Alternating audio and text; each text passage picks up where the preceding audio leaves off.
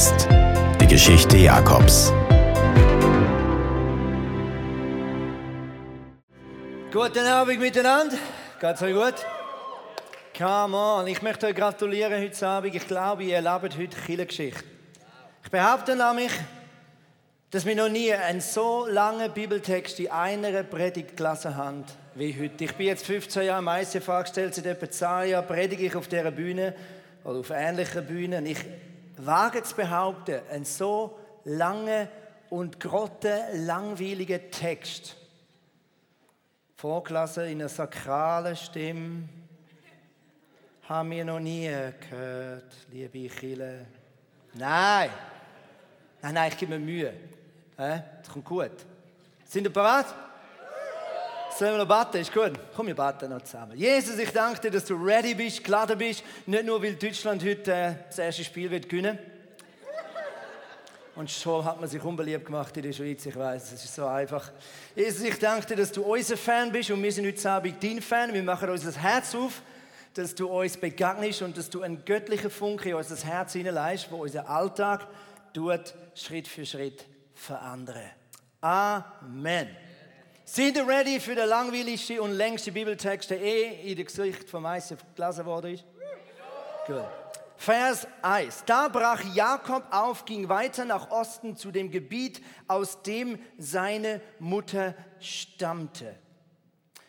Wir sind ja seit zwei Wochen in der Serie, ja, das war jetzt der erste Vers, ihr merkt, es geht ziemlich lang, wenn wir so weitermachen. Wir haben ja letztes paar Sündig in einer Serie angefangen namens Jakob Bless. Wir reden über den Jakob, ist der Sohn von Isaac. Isaac ist der Sohn von ja, äh, Abraham. Gewesen. Also sozusagen die drei Stammesväter des Landes oder des Volkes Israel. Und der Jakob ist auf der Flucht. Warum ist er auf der Flucht? Weil er hat seinen eigenen Bruder namens Esau betrogen ums äh, Erstlingsrecht, das Erstgeburtsrecht. Er hat nicht nur nur seinen Bruder betrogen, er hat auch seinen Vater betrogen, der fast blind war. Und er hat ihm vorgespielt oder angegeben, er werde Esau. Und der Vater hat fälschlicherweise ihn gesagt und ihm das Erstgeburtsrecht ausgesprochen. Und jetzt ist der arme Jakob, oder so wirklich arm ist er ja gar nicht, auf der Flucht. Seine Mutter hat ihm den Tipp gegeben, dass er doch soll Richtung Haran flüchten, dort, wo sie herkommt, etwa 600 Kilometer weit weg.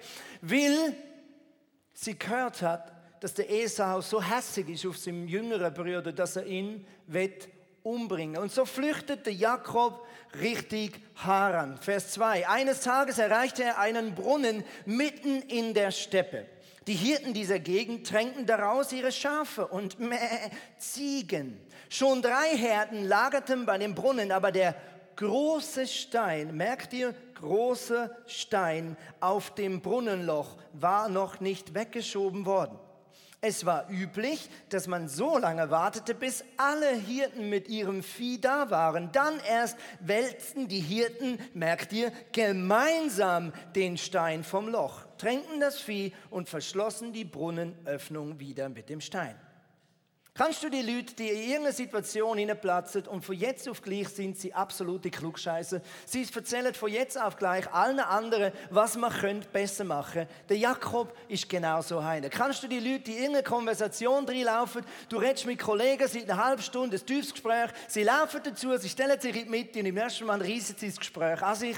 Der Jakob ist so einer. Ich beweise es dir. Woher kommt ihr? fragte Jakob die Hirten. Von Haran war die Antwort. Das sind gute Nachrichten für Jakob, weil für das ist es 600 Kilometer durch die Steppe geht. Ja, kennt ihr denn vielleicht Laban, den Sohn Nahors? Ja, na sicher kennen wir den, erwiderten sie. Geht es ihm gut? wollte Jakob wissen. Ja, es geht ihm gut. Oh, da vorne, da kommt gerade seine Tochter Rahel mit ihrer Herde. Okay, da kommt also eine Frau, und sie hat eine Herde dabei. Jetzt musst du verstehen, wenn du damals in dieser Zeit nur schon ein paar Schafe hast, bist du schon ziemlich reich gewesen. Und der Jakob, ein Mann, der immer schön aufs Äußere schaut, was ihm auch gefällt und seine ganze Hoffnung in das Äußere leid, ihm fällt es natürlich sofort auf, dass die junge Frau recht viel Schaf dabei hat und potenziell wohlhabend könnte sie. Das nächste, was mit ihm passiert, er wird nur noch zum Klugscheißer, er wird auch zum Macho. Ich zeig's dir. Erst kommt Klugscheißer.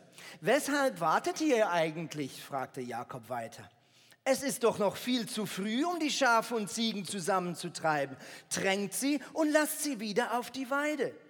Nein, das geht nicht, entgegneten sie. Wir warten so lange, bis alle Hirten mit ihren Herden eingetroffen sind. Dann wälzen wir den Stein gemeinsam von Brunnenloch und tränken unsere Tiere. Mit anderen Worten, das haben wir schon immer so gemacht. Inzwischen war Rahel mit den Schafen und Ziegen ihres Vaters herangekommen, denn auch sie war eine Hirtin. Jakob luget und seid folgendes. Das also ist die Tochter meines Onkels. Und das ist sein Vieh, dachte Jakob. Er ging zum Brunnen, wälzte den Stein ganz allein vom Loch und treckte Labans Herde. Der Jakob sieht die Frau, merkt, sie ist brutal schön, sie hat brutal viel Stutz. Er geht zum Brunnen und er stoßt den Stein ganz allein weg. Was du musst wissen, der Typ ist 87 Jahre jung. Ist so ein bisschen wie im Fitness, okay? Du bist im Fitness, du gehst auf härteste Stufe, du bist voll am Pushen, es ist schweineschwer. In dem Moment merkst du, dass deine Freundin an dir vorbeiläuft. Hey Schatz. Kram ist sie weg, boah. Lass es aber, okay? Er gibt alles. Er hängt voll der Matsche raus. Als nächstes Vers 11, dann küsste er Rahel und weinte vor Freude oder vielleicht auch vor Erschöpfung. Und nochmal, der Mann ist 76 und noch viel wichtiger, er ist immer noch Single. Er ist verzweifelt. Jakob ist auf der Flucht von seinem Bruder. Er muss alles hinter sich lassen, vor dem eigenen Problem, was er verschuldet hat. Und mitten in dem Nowhere, mitten in der Steppe, mitten in dem Haran, wartet Gott auf ihn. Mitten in dem Nichts, dort, wo er es nicht erwartet, dort, wo er es nicht verdient hat, begegnet Gott ihm. Ich weiß nicht, wie es dir geht. Ich denke manchmal genau gleich. Ich möchte erst das oder jenes in meinem Leben brutal gut im Griff haben. Ich möchte erst das oder jenes äh, irgendwie besser machen. Wenn ich erst das mal so und so mache, dann wird Gott mich sicher segnen. Aber jetzt kann sicher Gott mich noch nicht sagen. Aber das Sagen von Gott ist nicht immer logisch. Das Sagen von Gott basiert auf seiner Gnade und nicht auf meiner Leistung. Der Jakob läuft davor von seinen eigenen Problemen. Er hat nichts von dem verdient. Aber Gott hat ihm etwas versprochen und Gott haltet sein Wort. Gott haltet den Bund, den er mit ihm geschlossen hat. Und mit in dem Haran wartet Gott auf ihn. Vers 12. Ich bin deinem, mit deinem Vater verwandt, erklärte er ihr. Deine Tante Rebekka ist meine Mutter. Als Rahel das hörte, lief sie zu ihrem Vater und erzählte es ihm. Da eilte Laban Jakob entgegen. Er umarmte umarmte ihn und mua, mua, mua, küsste ihn und nahm ihn mit in sein Haus. Du, ich muss ehrlich zugeben, ich bin froh, dass diese Tradition heute so nicht mehr fortgesetzt wird. Ich meine, ich habe es gut mit meinen Onkeln. Sehr gut. Aber küssen? Ich weiß es nicht. Mein Großvater war Bauer, als er noch gelebt hat. Und wo wir noch kleine Buben waren, auf Besuch waren, haben wir immer gewusst, am Anfang und am Schluss wird es leicht lustig.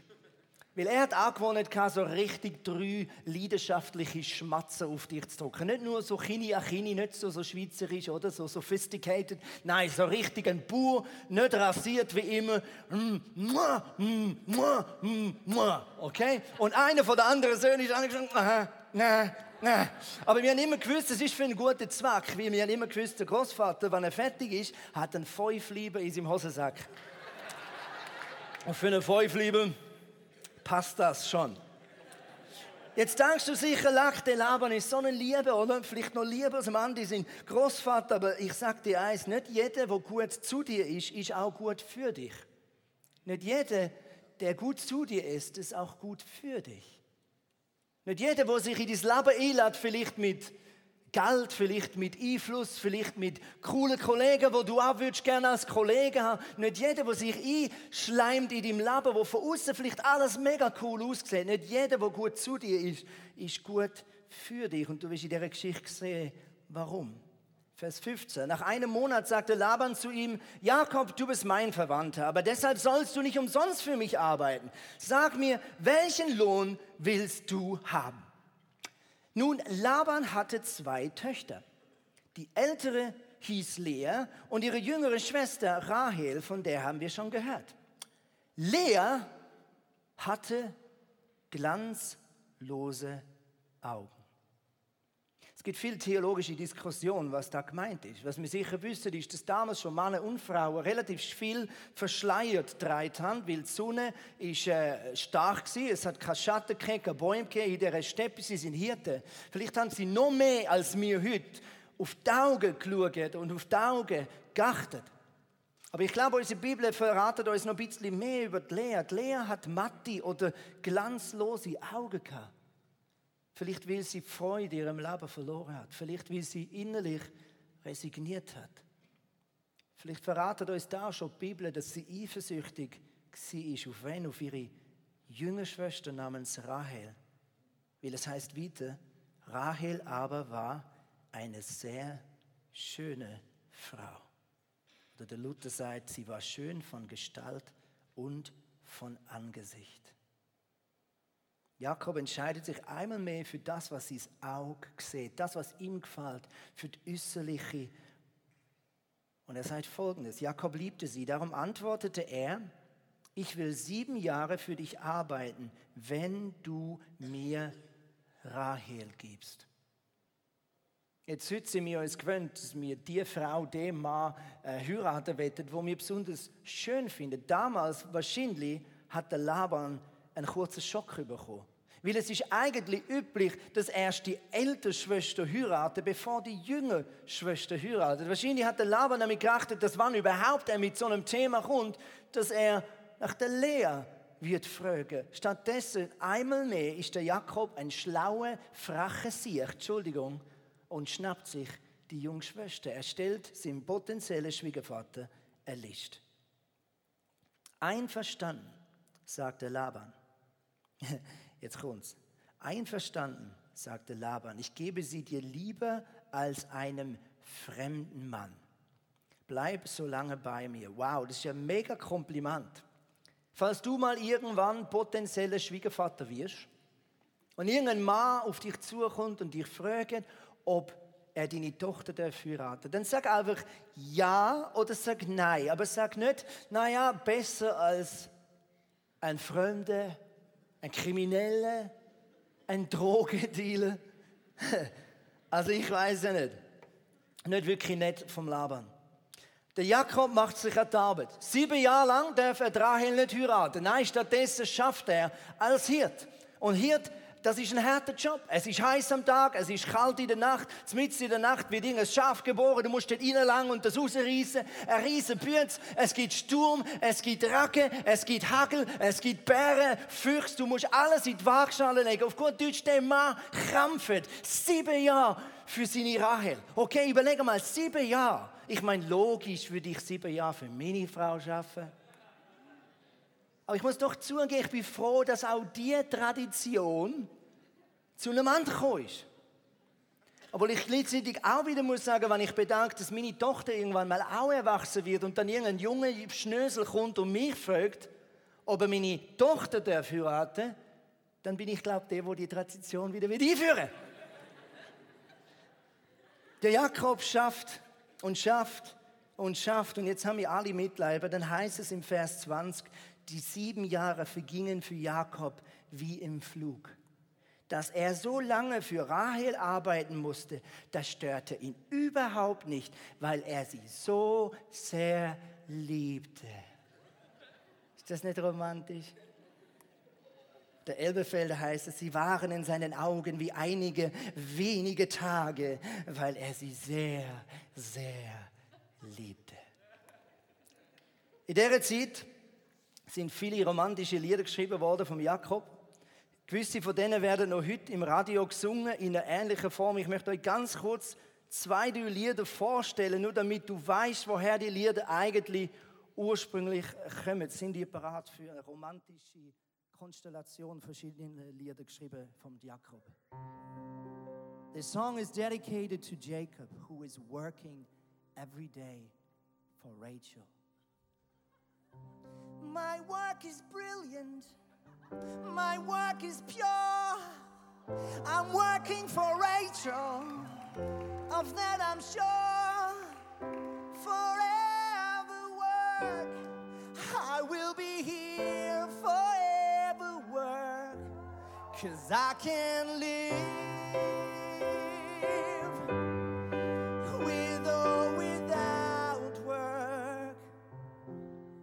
Das ist von dem. And can you feel my work, Rachel?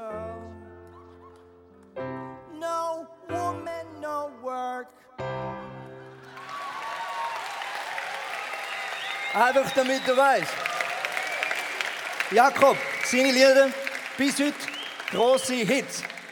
Es geht weiter, Vers 21. Danach ging er zu Laban. Okay, hat sieben Jahre geschaffen. Die Zeit ist um, gib mir Rahel, für die ich gearbeitet habe. Jetzt ganz ehrlich, die Hoffnung für alle Bibel ist so prüde. Weil in der Elbefelder, die Bibel, wo sich mehr am Urtext versucht zu widmen, heißt es, dass ich zu ihr eingehe. Jetzt bist du nicht sicher, ob du das richtig verstanden hast. Wie bildlich du dir das sollst vorstellen. Die amerikanische NIV-Bibel sagt ganz einfach: I want to make love to her. Mit anderen Worten, Laban, ich habe sieben Jahre lang gekrampft und habe sie nur dürfen anschauen. Ich bin unterdessen über 80 Jahre, ich bin am Arsch, ich platze jetzt dann. Bitte gib mir Rahel. Laban lud alle Leute des Ortes zu einer großen Hochzeitsfeier ein. Und große Hochzeitsfeier kannst du auch übersetzen mit viel Alkohol. Viel Alkohol, große Mengen Alkohol. Denn, Vers 23, am Abend, als es dunkel war, brachte Laban aber nicht Rahel, nein, nein, er brachte Lea zu Jakob und er schlief mit ihr. Wie besoffen musst du sein, dass du nicht mehr merkst an deiner ersten Hochzeitsnacht mit 80, mit wem du schlafst. Als ich geheiratet habe, habe ich so viel Rotwein getrunken.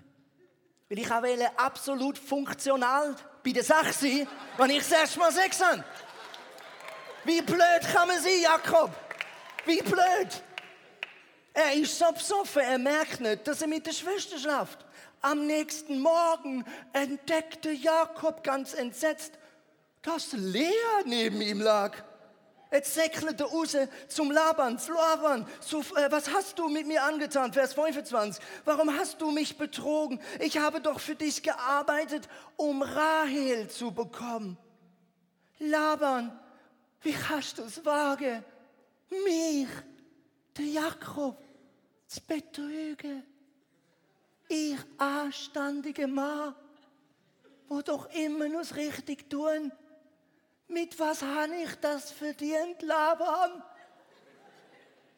Jakob, du erntest, was du gesagt hast. Du badest die Suppe aus, nein, du löffelst die Suppe aus, wo du selber den Brüder eingebrockt hast. Du erntest, was du sagst. Galater 6, Vers 7. Täuscht euch nicht, sondern macht euch klar, dass ihr Gott nicht einfach missachten könnt, ohne die Folgen zu tragen. Denn was ein Mensch sät, wird er auch ernten. Schau, wenn wir ein Leben in der Lüge leben, wenn wir etwas vorspielen, wenn wir tun, als ob wir jemand anderes wären, wenn wir versuchen, auf irgendwelche unehrlichen Tricks in unserem Job, in unserer Beziehung, in unserer Freundschaft, in unserer Familie, schneller von A nach B zu kommen, schneller von dort, dort anzukommen, wo wir anwettet. Ganz ehrlich, wenn wir nicht ehrlich sind, wenn wir eine Lüge leben, wenn wir uns nicht wundern, wenn wir früher oder später neben der Lea aufwachsen. Früher oder später wachen wir genau neben der Lea auf. Und etwas, wo in der Nacht, in der Dunkelheit, im Verborgenen so schön ausgesehen hat, das sieht im Licht von Gottes Wahrheit plötzlich ganz anders aus. Und etwas, wo du das Gefühl hast, dass es dir den großen Erfolg bringt, bringt dir große Probleme. Ich möchte euch ganz kurz einen Clip zeigen, was es heißt, wenn wir erntet, was wir säen. YouTube, come on.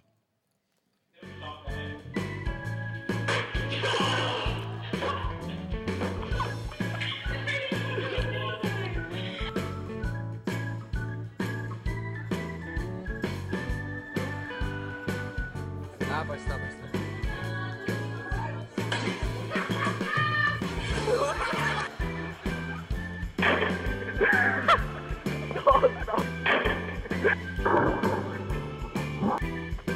Даня Покера. Дай, блин.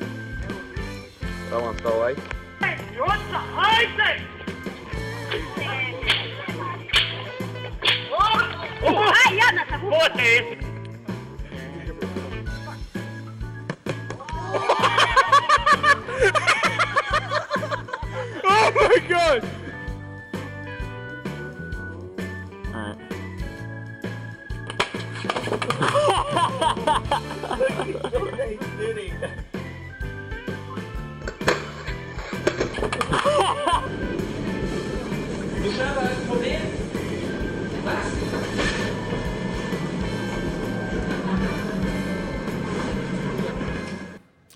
Alright, du erntest, was du sagst.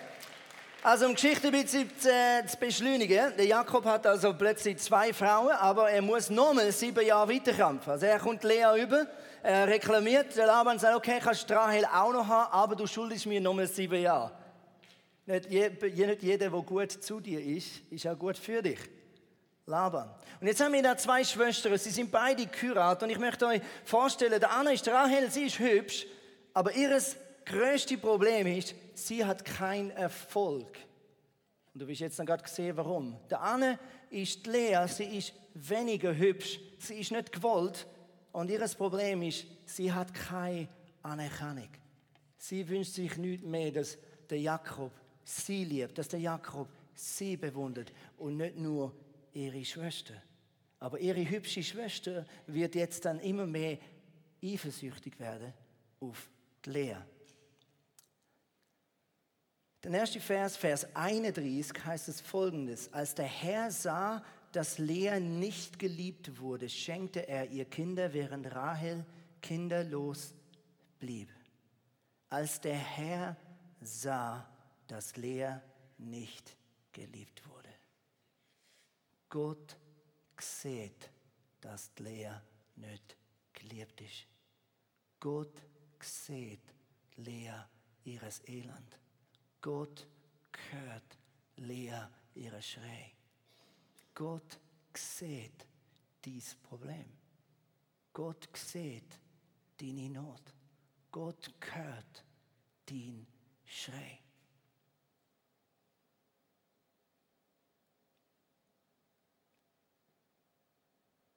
Gott hört den Schrei von der Witwe. Gott hört den Schrei vom Weisen. Gott hört den Schrei vom Flüchtling.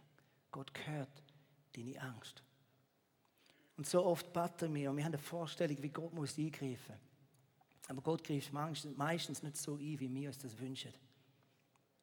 Aber auf seine Art mischt er Karten neu. Er mischt Karten neu. Und er sagt, Lea, man sagt dir, man kann dich nicht brauchen. Lea, man sagt dir, du bist nicht geliebt. Ich erwähle dich. Ich mische deine Karten neu. Und ich werde Zukunft in dich hineinbauen. Gott erwählt, was der Mensch verschmäht.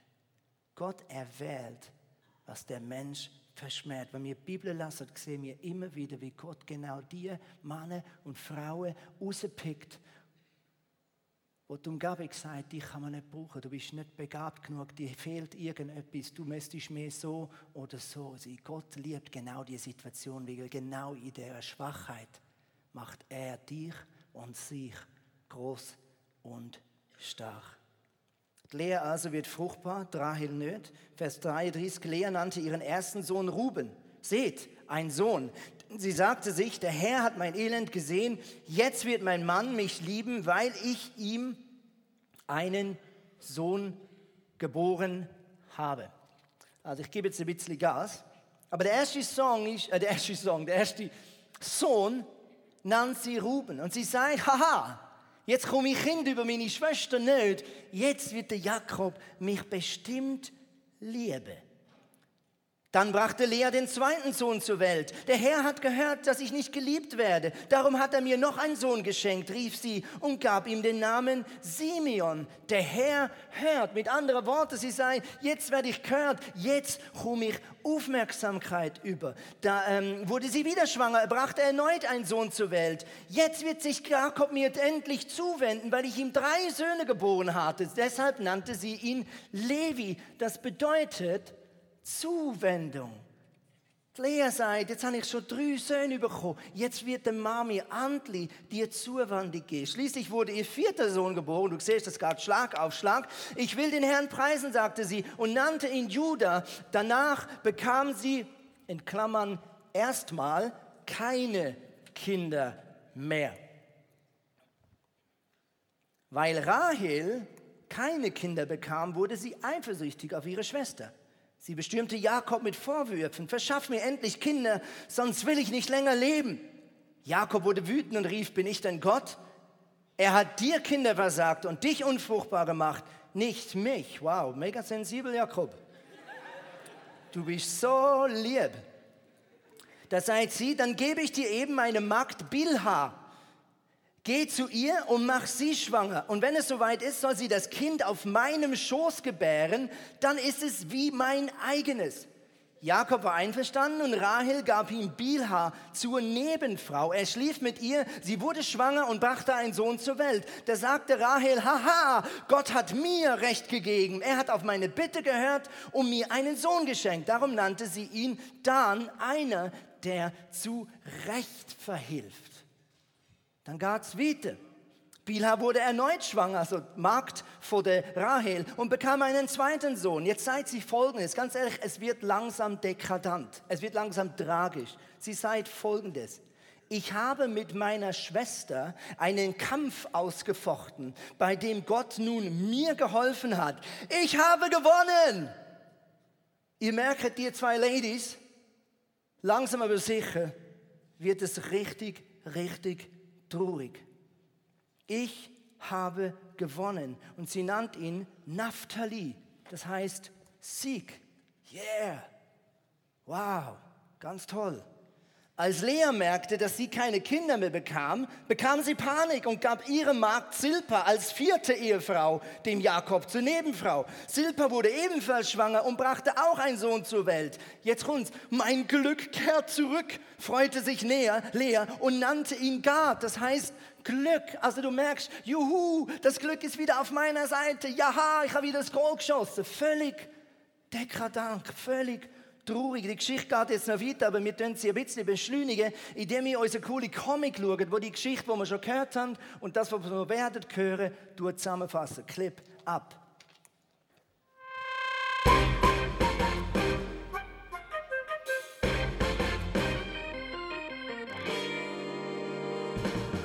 Jakob war unterwegs, um seinen Bruder Esau aus dem Weg zu gehen. Der wollte ihn ja töten. Nicht so nett. So kam Jakob zu seinen Verwandten und verliebte sich unsterblich in die schöne Rahel. Ihr Vater Laban willigte zur Hochzeit ein, wenn Jakob bereit wäre, sieben Jahre für sie umsonst zu arbeiten. Und kann Liebe nicht schön sein? Die Jahre vergingen wie im Flug und er heiratete sie. Also, das dachte er denn sie war so verschleiert und er so angeschwipst, dass er gar nicht merkte, dass ihm ihre ältere Schwester Lea untergeschoben worden war. Die war leider nicht so hübsch. Ärger war also vorprogrammiert. Nach einem neuen Deal mit Laban und weiteren sieben Jahren Fronarbeit bekam er dann doch noch die richtige zu der ersten Frau dazu. Was für eine Verwandtschaft. Jakobs Lieblingsfrau Rahel bekam jedoch keine Kinder. Dafür gebar die nicht so schöne Lea im Akkord. Sohn um Sohn. Das fand Rahel ziemlich doof. Und so gab sie Jakob ihre Magd für ein Schäferstündchen, damit sie mindestens auch ein Kind abbekam. Jakob kam so zur Ehefrau Nummer 3. Als Lea dann keine Kinder mehr bekommen konnte, rückte sie mit ihrer Magd nach. Frau Nummer 4. Was für ein Chaos. Aber trotz allem hörte Gott das unaufhörliche Flehen der beiden Schwestern. Nachdem Lea Jakob noch einmal einen Sohn gebar, schenkte er auch Rahel den lang ersehnten eigenen Spross, Josef.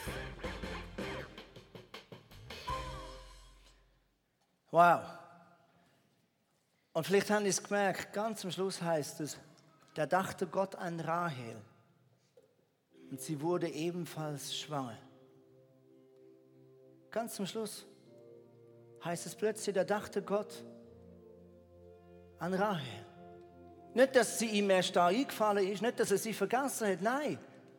Es ist einfach der Punkt gekommen, wo Gott gesagt hat, jetzt ist deine Zeit Rahel. Ich habe all deine Gebete gehört.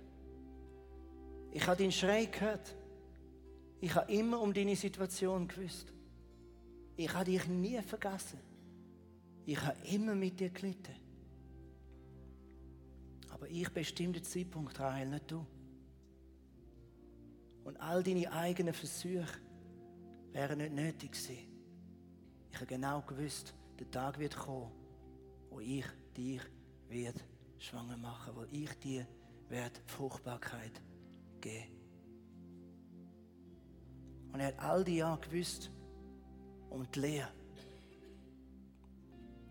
Und Lea hat geglaubt, dass all die Kinder die sie da schmerzhaft geboren hat und großzogen hat, dass all das wird irgendwie die Liebe von dem Jakob geben, die Anerkennung, wo er sie sich die ganze Zeit gewünscht hat. Aber ganz ehrlich, wenn du die Wörter anschaust, er, Freude, Glück, Erfüllung, Belohnung, Zuwendung, Aufmerksamkeit, Liebe, Recht, Sieg, Stolz. All diese Begriffe Ganz ehrlich, die kann uns nur ein Liebhaber geben das ist Jesus Christus. Rahel und Lea haben ihr ganzes Leben damit verbracht, die Liebe von dem Ehemann Jakob überzukommen, Bewunderung von ihrer Umgebung überkommen, Leistung, Anerkennung. Aber ganz ehrlich, das Loch, was sie innerlich gespürt haben, das Loch, das hätte nur einer können wirklich, wirklich erfüllen und das ist Gott. Gott sagt, ich lasse mich nicht ersetzen. Der Schöpfer sagt, ich lasse mich nicht von der Schöpfung ersetzen. So oft legen wir unser Vertrauen, unser Glück, unsere Zuwendung, unsere Erfüllung in die Schöpfung, ins Geld, in den Applaus von anderen Leuten, in die Anerkennung, in das, was andere Leute über dich denken, in das, was du siehst, wenn du in den Spiegel schaust. So oft legen wir unsere Erwartungen, unsere Erfüllung in Sachen, die nur Schöpfung sind, aber nicht der Schöpfer. Und Gott sagt, ich lasse mich nicht von der Schöpfung ersetzen in deinem Leben. Das, was du da innen spürst, die Leere, die glanzlosen Augen, die kann nur ich wieder zum Glanzen bringen. Also das Auge schließen.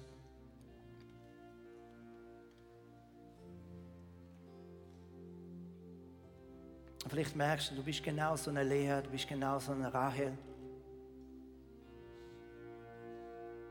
Vielleicht merkst du, du bist genau so eine Person, die rannt und rannt und krampft und krampft und kämpft und kämpft, um etwas zu überkommen und du merkst, das, was ich suche, I'm still haven't found what I'm looking for.